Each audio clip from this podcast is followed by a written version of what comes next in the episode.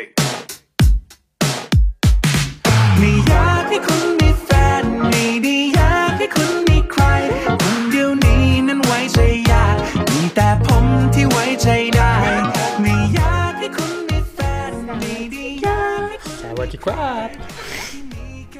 Bon, un épisode un peu spécial aujourd'hui pour vous parler d'une expérience un peu dingue, un peu beaucoup dingue, que nous avons vécue en Thaïlande, Voilà. tous les deux avec Charlie. Donc qu'est-ce qu'on a fait? C'était quoi cette expérience dingue? Eh bien, Nous avons passé une semaine à faire une retraite de méditation bouddhiste, et pour être plus précis, de méditation vipassana. Certains d'entre vous en ont sûrement entendu parler, d'autres pas du tout. Dans tous les cas, on va vous expliquer en quoi euh, ça consiste dans un instant. Mais d'abord, pour vous donner un peu une idée de l'endroit paumé où on est allé faire notre retraite, vous allez pouvoir écouter ce beau bruit.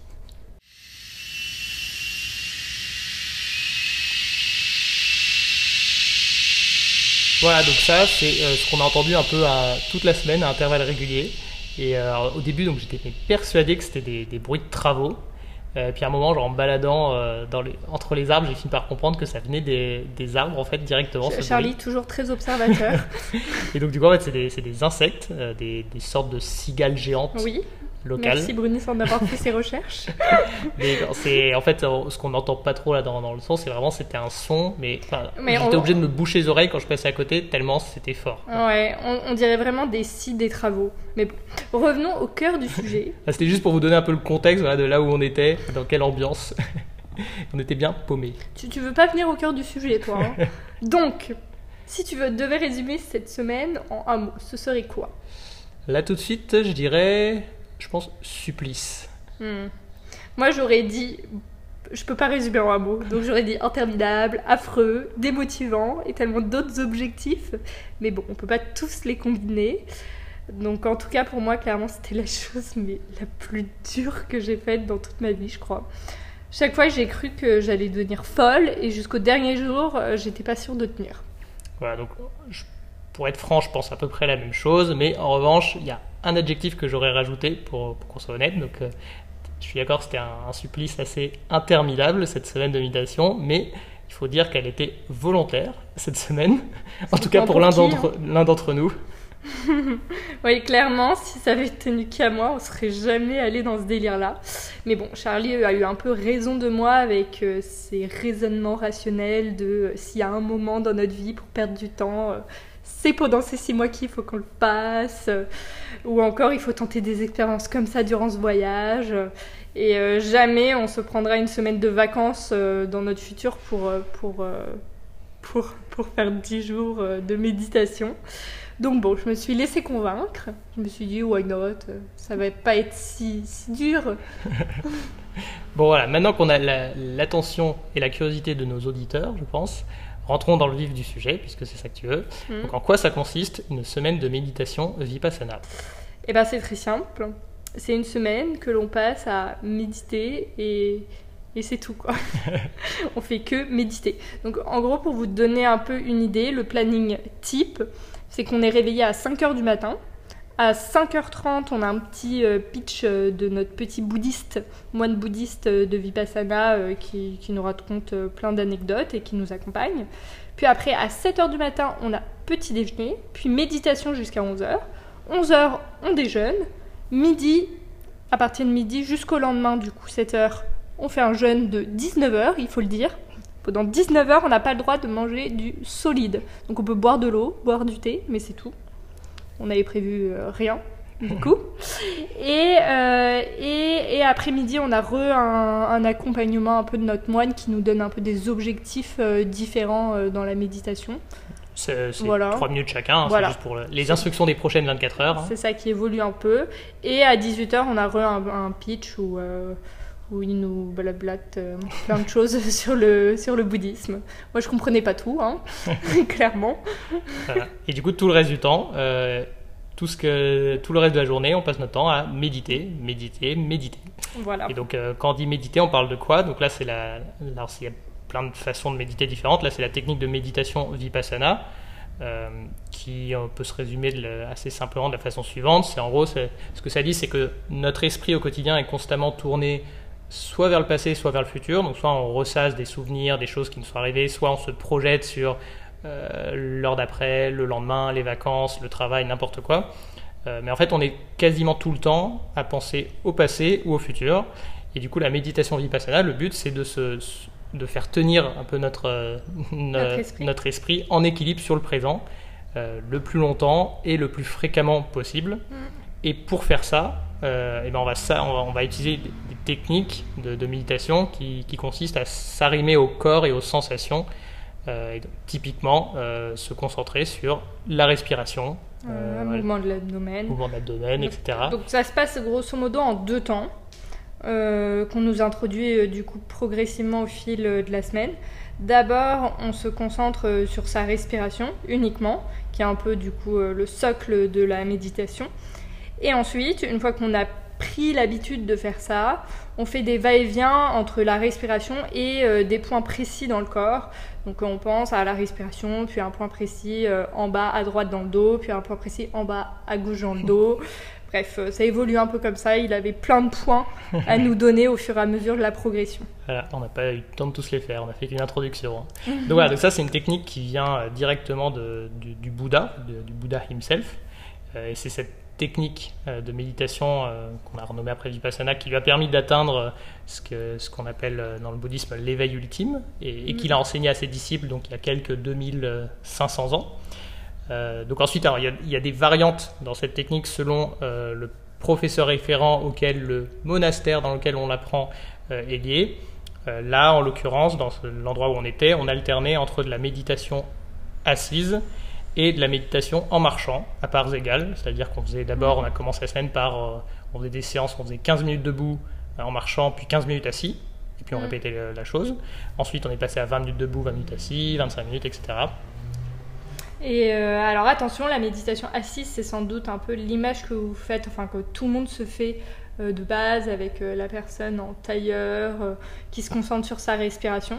En revanche, quand on dit méditation en marchant, faut pas s'imaginer qu'on fait une petite balade joyeuse dans la forêt à contempler la nature. Non, c'est plutôt euh, l'image vraiment. C'est euh, des zombies au ralenti, euh, si vous voyez un peu Walking Dead. hein. Et euh, en gros, on doit faire des allers-retours sur une ligne droite, sur un tapis.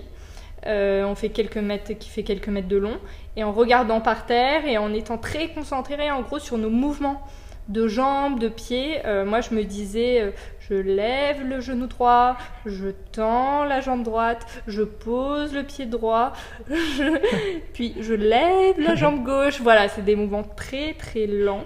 Pour dire à quel point c'est lent, je, je me suis amusé à calculer à un moment de la semaine, parce que moi, du coup, quand je tourne en rond dans ma tête, je, fais des calculs. hein. et, du coup, l'estimation que j'ai faite, c'est que quand on médite en marchant comme ça, on fait à peu près du 60-70 mètres à l'heure. Donc, je sais pas si vous réalisez, mais c'est enfin, très très lent quand on fait un aller-retour sur le tapis de, de 5 mètres de long en bah, 15-20 minutes. Ouais. Après, il y a des personnes plus ou moins lentes. Moi, j'ai réalisé ça parce que je regardais un peu les gens autour Oui, de y, moi. et il y en a qui, il y en a qui font de- des excès de vitesse, qui font du 100, 150 mètres à l'heure. C'est des fous, ceux-là. Moi, genre, euh, moi, j'allais pas aussi vite. Non, mais clairement, en fait, pour vraiment se concentrer et méditer, clairement, il faut aller lentement. Quand tu vas trop vite, c'est que tu es en, en pilote automatique et en fait, tu es en pilote ça. automatique Parfois, et tu par penses frustration, je finissais par accélérer un peu, bah, mais en fait, Mm. quelque part, c'est un moment où on lâche sur l'exercice. Euh, bref, bon, voilà. Bon, clairement, si des gens de l'extérieur rentraient dans la salle de méditation sans rien savoir, ils, euh, ils devaient vraiment penser qu'on était dans des asiles de fous. Entre les gens assis en tailleur et euh, des gens en mode zombie partout, en train de marcher tout doucement. De plus, en plus, on est tous habillés en blanc. Ah oui, d'ailleurs, ça, j'ai une théorie là-dessus. Je pense que c'est pour pas qu'on puisse s'échapper. Ça, je suis persuadé que genre ils nous font tous avoir des tenues blanches comme ça. C'est comme des tenues de prisonniers. Euh, et genre parce qu'en fait, bah, dès qu'on sort de- du centre, euh, on, se- on se fait griller immédiatement. Et, euh, et en fait, honnêtement, c'est pas inutile parce que genre le temps est tellement long pendant cette semaine-là que l'idée de s'échapper m'a traversé Oui. l'esprit, je pense, plus d'une fois. Mais il faut dire quand même qu'on a le choix. Si on veut arrêter, on peut arrêter. Oui, on s'engage pas. c'est un engagement, euh, c'est ça qui est d'autant plus dur, d'ailleurs. On sait qu'en soi, on, on pourrait s'arrêter Oui, là. on va pas être jeté dans une vraie prison si on s'en va, mais, on prend quand même l'engagement quand en fait on s'engage euh, à, à respecter bah, le- le- la- toute la durée du truc. euh, Ouais, quand quand on voyait que tout le monde partait au bout de deux jours, euh, on avait un peu le seum. hein. Enfin, moi, j'avais beaucoup le seum. arrive pas. ouais. Mais bon, voilà, ce qui, ce qui est très dur dans cette semaine-là, c'est que bah, on, passe du coup toute la semaine à répéter un, 10 000 fois un même exercice, qui est juste donc de méditer, d'essayer de se concentrer sur sa respiration, sur un point du corps, et en fait, du coup, bah, de ne pas y arriver, parce que bah, ce qu'on découvre rapidement, c'est que c'est impossible, absolument impossible de rester concentré plus de quelques secondes sur quelque chose d'aussi simple que un point du corps, une sensation ou la respiration. En fait, on est totalement, complètement euh, perturbé en permanence par des pensées parasites. Et du coup, on passe la semaine à faire un exercice comme ça, hyper frustrant. Euh, et, et clairement, euh, on est incapable de. Enfin, moi, genre, plus la semaine avançait, plus je, me- je me sentais genre, frustré en fait de dire mais c'est pas possible de pas progresser plus vite que ça sur quelque chose d'aussi simple. Ouais, ouais, c'est vrai qu'il y a une progression un peu bizarre. Enfin, les deux premiers jours, j'étais plutôt contente parce que au début, t'arrives pas du tout à te concentrer. Puis après, tu te motives et je trouve que t'as une progression où t'arrives à te concentrer plus longtemps. Mais clairement, c'est pas une progression euh, qu'on voit euh, jusqu'à la fin du stage. Bon, clairement, le moment de joie, c'est le moment de la lessive. Ouais, parce qu'on a tellement rien à faire que c'est trop bien de faire de la lessive. C'était vraiment marrant. Genre, j'ai jamais pris autant de plaisir à faire ma petite lessive que pendant cette semaine où ça avait été à peu près la, la seule activité manuelle. Ouais. Et aussi, il faut savoir que c'est vraiment super dur de ne pas tricher. Oui, parce qu'on a oublié de le dire quand même. Il y a des règles très strictes euh, qu'on va vous préciser, notamment il ne faut plus parler. Donc on ne parle plus pendant tout le stage. On ne doit pas regarder les autres, pas sourire. Et du coup, bien sûr, nos 19 heures de jeûne. Qu'est-ce que j'ai oublié d'autre? Bah, on a en fait de- le droit à aucune activité Ah oui, physique et on ou pas intellectuelle. C'est ça. Donc on n'a pas le droit de lire, pas le droit d'écrire. Enfin, on n'a rien Évidemment, quoi. on n'a pas de portable, on n'a rien. En fait, l'idée, Ouais. c'est d'avoir vraiment absolument rien d'autre à faire pendant cette semaine que de méditer. Voilà. Et pour nous, ça a été particulièrement dur de pas tricher parce que le lieu n'était pas vraiment strict sur l'application de ces règles. Probablement euh, qu'avec euh, l'effet du Covid, il tournait encore au ralenti. Oui, parce qu'il n'était pas à moitié rempli. Ouais. sinon. On n'était pas beaucoup et on s'est vite rendu compte que quasi tout le monde autour de nous trichait ou gardait leur portable ou avait un bouquin ou un bouquin ou avait de la nourriture dans leur chambre ou parlait entre eux. Bref, euh, nous on a essayé de vraiment respecter les règles à fond. On n'a pas essayé, on a réussi. On a été, euh, je pense qu'on était vraiment, je pense, les seuls dans le centre à vraiment respecter, jouer le jeu jusqu'au bout. Ouais, Mais pour ça, on a dû se faire bien violence. Euh, du coup, euh, alors, on- théoriquement, on devait éviter de se croiser du regard. Bon, en pratique, on se jetait quand même de temps en temps quelques petits regards pour, Je- pour je- s'encourager. Ouais, je jetais des regards noirs à Charlie en mode qu'est-ce qu'on fout là? Et moi, j'essaie de dire du regard, mais si, t'inquiète, c'est bientôt fini, ça va, ça vaut le coup. Et puis on s'était mis quelques petits garde-fous pour, pour en fait pour pas se laisser le choix. Donc euh, déjà, alors en fait, on avait gardé nos téléphones parce qu'on en avait besoin pour se mettre des minuteurs tout le temps. Parce qu'en fait, euh, bah, on, on se faisait nos petites sessions de méditation. En fait, chacun gère son chronomètre par lui-même, de faire ses, Ses 20 minutes, 20 exercices. minutes, euh, ses exercices euh, à son rythme. Euh, mais et puis pour le réveil le matin, quand même, à 5 heures du mat, il faut il faut qu'il y ait une alarme. Mais du coup, pour pas avoir la tentation, c'était mis le contrôle parental mutuellement sur nos téléphones. Donc on ne pouvait pas ouvrir. La seule appli qu'on pouvait ouvrir pendant toute la semaine, c'était l'horloge. Ouais. Et, puis, euh, et puis aussi, on avait pris, pour être sûr de ne pas avoir la tentation de, de- de partir avant la fin, on avait déjà booké nos billets de retour pour, enfin, pour la suite de notre voyage euh, uniquement le dernier jour. Et on n'avait pas d'hôtel ou quoi que ce soit avant ça.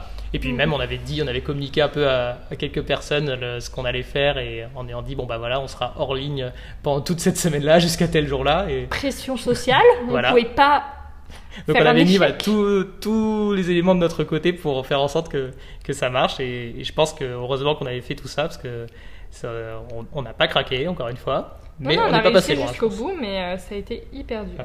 Bon, maintenant qu'on a posé un peu tout le contexte de, de cette méditation et que tout le monde a compris, je pense un peu ce que, que c'était super dur, la question légitime à se poser, c'est pourquoi est-ce qu'on a fait ça? Ouais, bah c'est la question que je me pose toujours. je ne sais pas.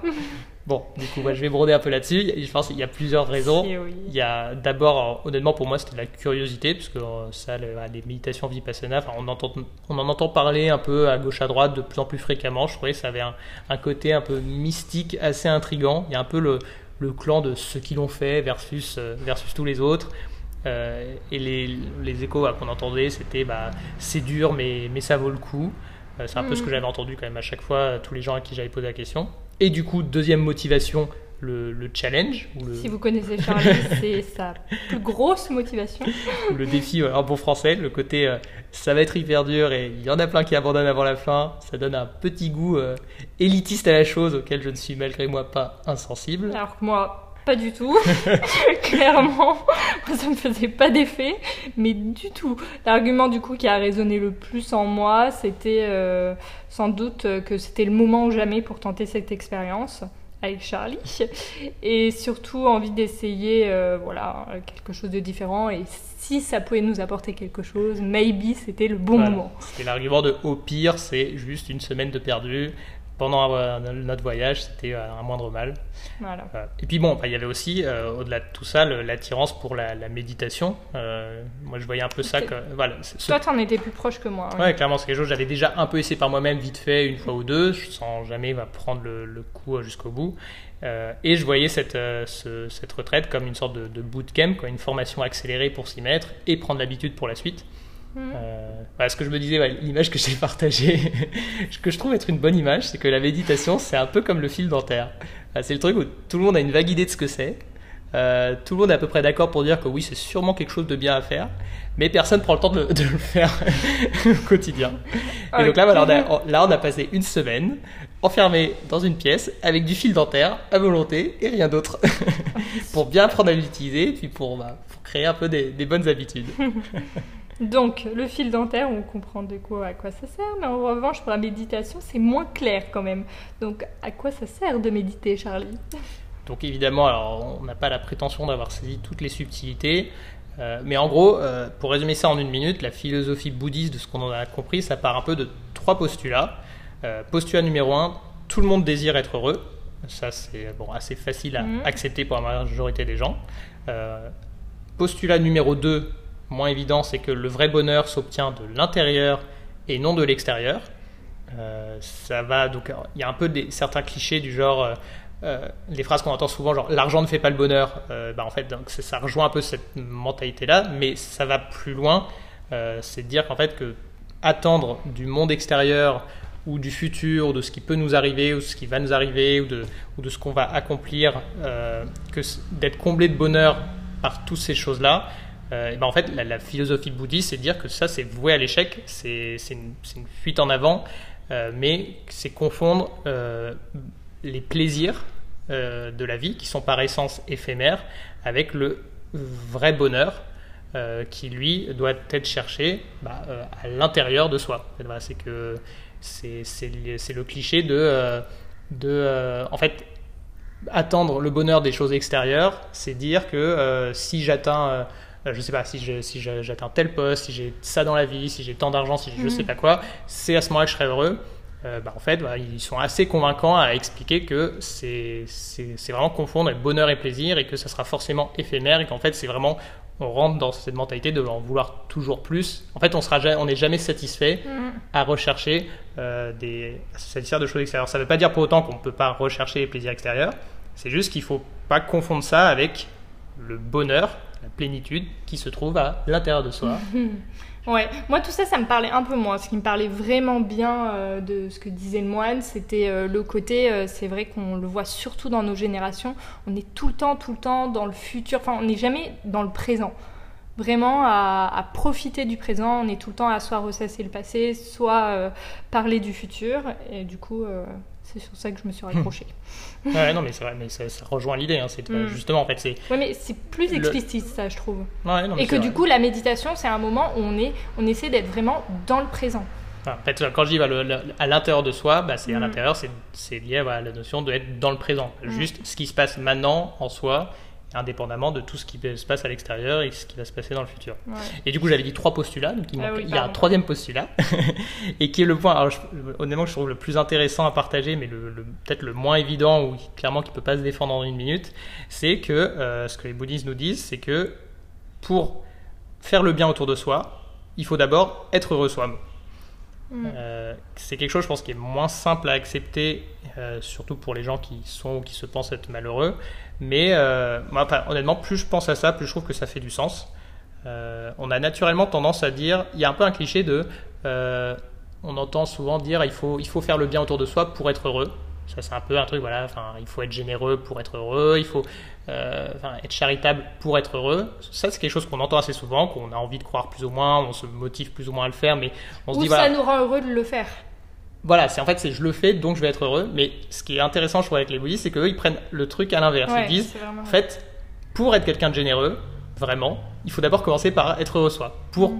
transmettre du bonheur autour de soi, il faut d'abord commencer par être heureux soi. Si on n'est pas heureux soi, si on est malheureux, en fait, on ne peut pas répandre du bonheur autour de soi. Et Mm. du coup, c'est dire, c'est pas ce qu'il dit, c'est Gandhi n'était pas heureux parce qu'il était Gandhi, c'est Gandhi était Gandhi parce qu'il était heureux d'abord. C'est dire que c'est Ouais, d'abord voilà, c'est pour ça qu'il mettait euh, que autour de lui. et une fois voilà, que c'est quelqu'un qui est fondamentalement heureux, un vrai bonheur intérieur qui ne dépend pas de l'extérieur, et bah du coup en fait il- il n'a plus rien d'autre à faire quelque part de sa vie que de répandre son bonheur autour de lui. Mm. Et voilà donc c'est Après, le, le moine nous a, nous, a, nous a donné un peu une, une petite anecdote euh, personnelle, je trouve, qui est assez euh, parlante avec euh, sa maman. Mm. Donc, euh, il, est, il vient d'une famille, je sais plus combien d'enfants, 5, Ouais. 6 enfants. Il est quoi, le deuxième, troisième, quelque chose comme ça deuxième je crois. Deuxième. Et, euh, et donc, du coup, un jour, en fait, le, son frère aîné, du coup, le premier enfant de sa maman, est décédé. Et euh, sa maman a été, bah, comme euh, toutes les mamans, comme n'importe qui, très, très, très malheureuse. Mais elle a été très malheureuse sur euh, beaucoup de temps. Enfin, sur, Ouais, sur- ce qu'il écrivait, c'est qu'elle s'en était parmi, enfin, elle a été dévastée pendant, euh, je sais pas si ça a été des mois ou des années. Voilà, et que en fait, elle était tellement, tellement, tellement malheureuse qu'en fait, elle a arrêté de s'occuper de ses autres enfants. Et que du coup, bah, c'est le fait d'être malheureuse et de un peu ressasser le, le passé, de vouloir son fils, de, de penser, j'imagine, qu'à la mort. Et ben, elle s'est pas rendue compte que bah, elle rendait un peu malheureux euh, tout le monde autour. Et, euh, et du coup, euh, Jusqu'à un certain point. Voilà, jusqu'à un certain, voilà, un certain point où tout d'un coup, elle disait qu'elle a réalisé que bah qu'elle empilait plein de malheurs sur un, un malheur en particulier et que du coup il fallait arrêter ça et que et Ouais, non, c'est ça, c'est- quelque chose. Enfin, je pense que c'est- c'est assez profond comme idée et c'est enfin, c'est dur de résumer en, en quelques minutes. Mm. Mais il y a un peu ouais, cette idée de bah c'est c'est pas être insensible. Et parfois, moi, le- quand il décrivait ça au début, j'avais l'impression que c'était dire en fait être un bon bouddhiste, un bon moine, c'est quelqu'un de, de- c'est juste être insensible à tout le malheur qui arrive. En fait, c'est pas ça. C'est dire que le malheur arrive, mais que c'est continuer à, à ressasser du malheur. à, ça, à- faut pas ressasser. et ben en fait, du coup, on continue à créer du malheur sur le malheur et qu'en fait Mm. c'est bah, c'est contre-productif et que c'est sûrement pas euh, la. Là, en l'occurrence, par exemple, pour son, son fils et l'histoire de sa mère, c'est pas c'est pas faire honneur au défunt que de dire bah maintenant je vais être malheureux, répandre du malheur autour de moi le reste de ma vie parce que il, il est faut décédé. juste quoi. essayer de revivre dans le présent et de euh, Voilà. Bon, c'est un peu touchy, mais euh, je trouve que c'est l'idée probablement la plus intéressante moi, que je retiens de cette Mm. semaine et de tout ça autour de la. Et voilà. Et du coup, une fois qu'on comprend ça, on va pour revenir au sujet qui est la, la méditation, bah, qui en fait la méditation c'est quoi? C'est un exercice mental qui permet de reconnecter son esprit avec son corps et donc avec le présent. Et, et bah, du coup, c'est l'outil en fait, privilégié par, par les bouddhistes, enfin, mais pas que en tout cas, mais par la philosophie bouddhiste, pour parvenir à ce vrai bonheur intérieur, qui est ce qu'on recherche tous, qu'on en ait conscience ou pas, et qui euh, est bah, bénéfique en fait, non seulement pour nous-mêmes, mais pour notre entourage. mm. Voilà, voilà. Euh, moment philosophique. pour résumer tout ça, parce que là on commence à, à- à traîner un peu en longueur, ça va faire notre épisode le plus long, je pense. Mais bon, c'est assez dense euh, comme semaine, même si on a passé Mm. beaucoup de temps à, à- Rien faire. à rien, à rien faire de l'extérieur, mais en fait, en intérieur, il se passe des choses. Et puis, ça, c'est aussi ce qu'on a donc, entendu deux fois par jour de notre moine, et puis ce qu'on a en fait lu en amont et en aval. Euh, mais donc voilà, j'espère que ça vous donne une petite idée de à quoi peut ressembler une et que ça va pas euh, faire Mm. fuir ceux qui l'envisageraient, mais au contraire euh, les intriguer. Euh, pour finir, peut-être ce qu'on peut partager, c'est moi en ressentant. Alors, ce qui était très frustrant pendant cette semaine, c'était que bah, on n'avait pas le droit de lire ni d'écrire. Donc, alors toutes les idées bah, qui nous passaient par la tête pour Mm. là, tout ce qu'on voulait vous dire dans ce podcast, en fait, on a dû tout se remettre en, en tête et sur Après papier coup, ouais. après coup. Mais du coup, donc dès à la seconde où on est sorti, qu'on a récupéré nos portables, j'ai fait une petite note où j'ai jeté en vrac un peu ce qui, ce qui m'était passé par la tête euh, pendant, pendant la semaine. Ouais, Euh. Moi, je me suis tellement répété dans ma tête que c'est bon, c'était enregistré. Alors que moi, non, j'ai fait, j'ai essayé de pas penser à tout ça pendant la semaine, même si Voilà. évidemment c'est impossible. il y avait deux caractères. Charlie, qui hyper bon élève, qui a fait l'exercice de A à Z, c'est-à-dire que jamais il a lâché le truc, il a tout le temps essayé de méditer. Moi, pendant des heures, de temps en temps, mais je pensais à tout et n'importe quoi et j'essayais même pas de méditer parce que, parce que j'en avais marre. Et surtout, mais ça demande une concentration de fou, hein. On réalise pas, mais. C'est ça, voilà. Donc, ouais, pre- premier feedback, le premier truc que j'ai noté en, en- en sortant de ça, c'était que vraiment, je pense que vous l'avez compris euh, dans, ce- dans ce podcast, c'était vraiment, ça a été super, super, super dur. Euh, et ce qui est- enfin, on, est sorti épuisé mentalement. En fait, c'est le, le penser Mm. à rien. N'y a rien de plus fatigant mentalement. Ouais. Et ça, on avait, à la fin de la semaine, j'avais juste plus d'énergie mentale. Euh, et on a mis quelques jours à s'en remettre. On s'en est remis maintenant. Et il faut dire pas- aussi, on a de la chance parce qu'on était dans un contexte où on est plutôt bien dans nos vies, on n'a pas de problème. Et c'est vrai que euh, quelqu'un qui a Même en fait, clairement pas recommandé. Euh, ils disent, enfin, justement, c'est- il faut pas. C'est c'est quelque chose qui, sur le, un exercice comme ça, sur moyen long terme, ça peut aider à résoudre des problèmes parce qu'en fait, à faire euh, rejaillir des choses qu'on a enfouies en nous et dont on n'a pas vraiment conscience ou qu'on veut pas affronter. Mais c'est pas, euh, c'est pas, c'est pas une cure. C'est pas fait. Il faut pas y aller clairement quand on a des soucis euh, psychologiques ou d'équilibre dans sa vie parce que là je pense que enfin c'est Ouais, vaut mieux voilà c'est pas c'est pas une séance de psychiatrie euh, On, a tout, tellement le temps de penser à tout que vraiment Ouais. tout peut. et sans être accompagné. Donc voilà, c'est quelque chose qu'il vaut mieux faire quand on est à peu près serein dans sa vie, en tout cas qu'on pense l'être. Après, voilà, on peut toujours découvrir des choses pendant cette semaine-là. Euh, Ou alors ça peut être une, une source de motivation parce que moi c'est ce que je me disais. Je me disais Ouais. non c'est pas fou euh, d'aller à ce stage alors que euh, on a beaucoup de problèmes dans sa vie et que ça va être deux fois plus dur de se concentrer. Mais en même temps, moi comme j'avais pas de source de motivation pour me concentrer parce que bah que franchement j'étais bien. tout Non, va bien, Bah oui j'étais bien. des mondes. J'étais bien avec mes pensées et tout, je pensais à plein de choses, elles étaient très gaies, très sympas. Même celles un peu euh, moins gaies, bah, bah ça allait, je les gérais très bien. Alors que je pense que quand tu veux vraiment t'en sortir d'une situation, ou qu'il y a des choses qui vont pas dans ta vie et que tu arrives à ce stage dans le but de justement essayer d'arriver à gérer ça, bah ça donne une certaine motivation que Oui, je n'avais pas. bah, ça, ça rend l'exercice probablement plus difficile et qui, qui peut rendre peut-être euh, fou plus facilement, je Mhm. pense. Mais oui, il y a peut-être euh, une récompense supérieure, bah, euh, c'est sûr, oui. Mm. Oui, de- Madame Parfaite n'avait pas de soucis à, à régler dans pas sa madame vie. parfaite. Plutôt c'était pareil. Ouais. Bon, les autres anecdotes que j'avais envie de partager pour finir, voilà, alors il y a passer des journées à méditer comme ça, c'est une expérience assez unique. Euh, clairement, euh, la méditation, euh, il y, a, y a des moments plus faciles que d'autres pendant la journée. Je pense que ça dépend des gens, mais moi vraiment, je me suis rendu compte que plus la journée avançait, moins je tenais en place. Que le matin, on va rester assis 30 minutes d'affilée et recommencer ça 5 fois. Euh, ça posait pas trop de soucis. En revanche, l'après-midi, c'était un calvaire. Au bout de 10 minutes, je tenais plus en place, j'avais mal au dos, j'étais perturbé, je pensais à autre chose.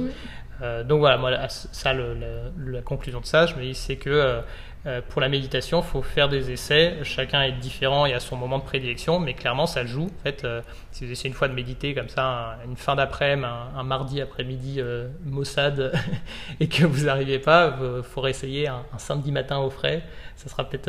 Ouais, je pense qu'il y a le temps. Euh, pff, mais moi, c'est au fur et à mesure de la semaine, c'était pire en pire.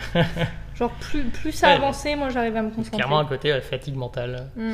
Euh, voilà, qu'est-ce que je me suis dit d'autre? Je me suis dit aussi que l'inconfort physique, parce que honnêtement, donc c'était pas une semaine 5 étoiles, hein, il y avait entre donc le- la nourriture peu quantitative et peu qualitative.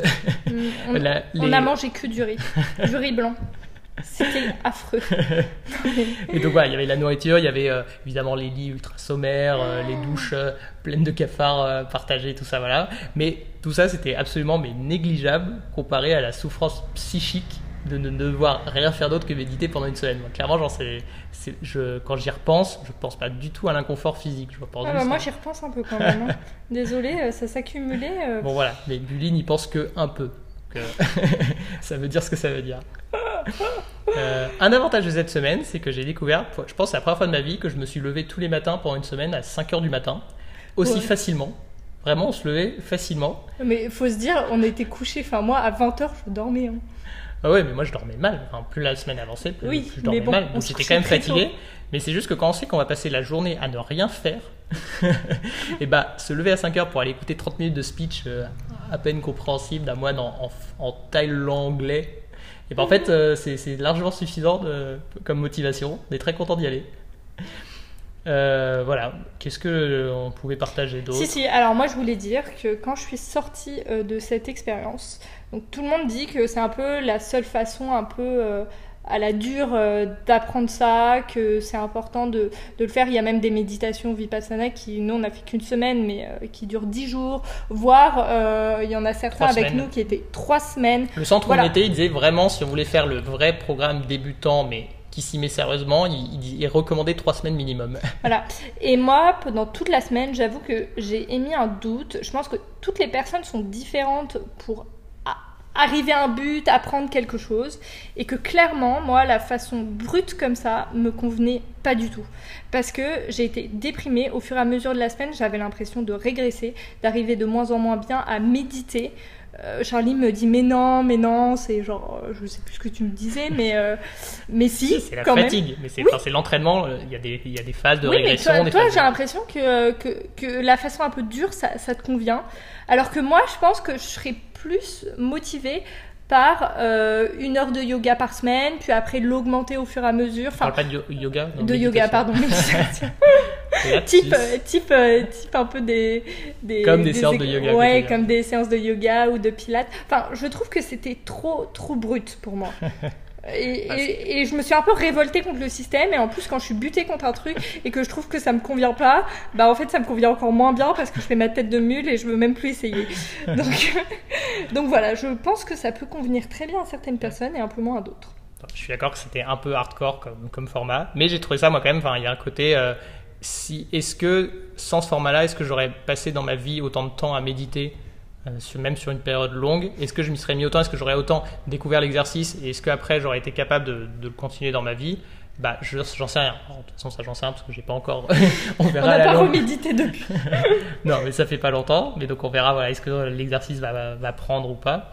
Mais moi j'ai quand même trouvé qu'il y avait un intérêt à faire dans cette semaine-là. Parce que pourquoi ils font Non, ça aussi en demandant d'être complètement hein. coupé du monde C'est que bah, l'idée c'est qu'en fait, euh, comme on est stimulé en permanence dans notre quotidien, on peut pas vraiment se concentrer euh, sur la durée pour faire de la vraie méditation en profondeur. ouais mais Et que plus la semaine avance et plus on a été coupé du monde, euh, ça ne rend pas l'exercice plus facile. Je suis d'accord, c'était pas du tout de plus en plus facile, contrairement à ce que j'avais pu lire euh, ou entendre de certaines personnes. Moi, j'ai pas du tout trouvé que ça a été de plus en plus facile. Au contraire, c'était probablement de plus en plus dur parce qu'on était de plus en plus fatigué intellectuellement. Mais ça rend l'exercice probablement de plus en plus profond parce que bah, on n'a plus les petites sollicitations du quotidien. euh, Ouais, ça moi j'ai un doute parce que vraiment je l'ai comparé un peu à une à, à de la prépa quand j'étais en prépa. Et, euh, et voir un peu moi comme j'ai fait trois ans de prépa euh, autant dire que, que j'ai eu le temps de voir mon évolution et ma capacité à me concentrer sur le long terme.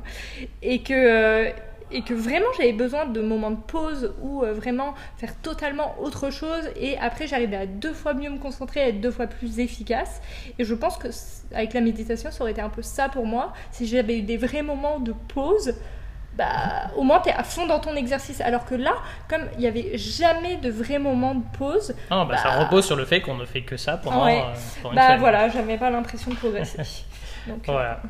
Mais bon, euh, ouais. ah si, moi un dernier truc que j'avais envie de partager aussi, c'était que euh, c'est ce qui est assez marrant pendant cette semaine, on est livré à soi-même, c'est que moi, je sais pas toi, mais moi j'ai vraiment eu des petits moments d'émotion euh, spontanés, sans raison. Voilà, genre euh, je méditais, il y a un moment effectivement, je me suis senti hyper triste et il n'y avait pas, bah, comme on est le principe en méditance, on est juste concentré sur, sur le présent et on n'a pas de pensée. C'est pas, j'étais pas triste parce que j'ai pensé à un truc qui me rendait triste. Quoi. C'est Ah ouais, d'un coup, je commence à me sentir, tiens, là, je suis un peu triste.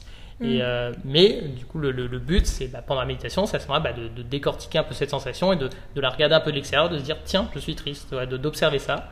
Et puis deux, trois autres fois, au contraire, j'ai eu des moments un peu de petit bonheur spontané où j'arrivais pas à m'empêcher de sourire sans aucune raison. Voilà, au milieu de la journée, j'étais à la méditer, puis tiens, je me mets à sourire et je le sens et je dis tiens, mais pourquoi Je sais pas. Ah, c'est marrant parce que j'ai la même chose que toi, mais c'est des moments où je ne méditais pas et où je pensais à plein de choses. Non, non, Ou sinon, tu t'inventes des histoires. voilà. Non, non, moi, Vous avez les vraiment- deux versions. Oui, Ouais, je sais. vraiment méditant. Et du coup, genre, euh, c'est marrant. Enfin, il y, avait un petit côté montagne russe euh, niveau émotion pendant la semaine. Euh, et je pense que enfin, c'est un des objectifs de la méditation de réaliser que ces moments, ces émotions qu'on ressent, elles sont pas forcément rationnelles parce qu'elles n'étaient pas liées à une, une pensée particulière euh, et qu'on ne peut pas les contrôler. Mais en revanche, on peut apprendre à les laisser passer. euh, à la colère, la peur, la faim, l'impatience, tout ça, c'est toujours un, un état transitoire. On découvre que Mm. ça, en fait, ça finit par disparaître, alors même que bah, rien n'a changé fondamentalement. Euh, mais à la longue, je pense que ça, ça fait partie des, des leçons intéressantes Mm. de, de- de la méditation et particulièrement sous ce format intensif. Euh, ça permet, je pense, dans la vie toujours, de, de mieux endurer des moments de, de tristesse ou de colère, de, de, savoir bah, qu'en fait, bah, c'est, toujours des étapes passagères, qu'en fait, on peut les laisser passer. Mm. Voilà. Et puis aussi, ah si, toute dernière euh, chose que je m'étais notée, c'était que c'est fou combien il y a de fourmis dans la nature. Oui, parce qu'on a passé beaucoup, beaucoup de temps à regarder par terre les animaux. Une fois, j'étais. bah, Mon moment aussi, mon deuxième moment avec la lessive trop sympa, c'est qu'au bout d'un moment, j'ai découvert un chat que j'ai vu deux fois et où je pense pendant une demi-heure, je lui ai fait des gratouilles. Voilà, Et, trop ça, encore à la bien. limite, il y a des gens qui font des gratouilles à des chats. Moi, j'ai passé, je pense, une heure à regarder un déménagement d'une colonie de fourmis à un moment. Vraiment, juste, enfin, c'est pour vous dire à quel point on était mais, désespérés d'avoir la moindre stimulation du monde extérieur. C'est j'ai- ouais, la seule fois de ma vie où j'ai passé une heure à regarder des fourmis. Bon, voilà, bref. Euh, on, On termine ce long épisode. On espère que ça vous a plu. Et puis on dit à bientôt. À bientôt. La canne. La canne. La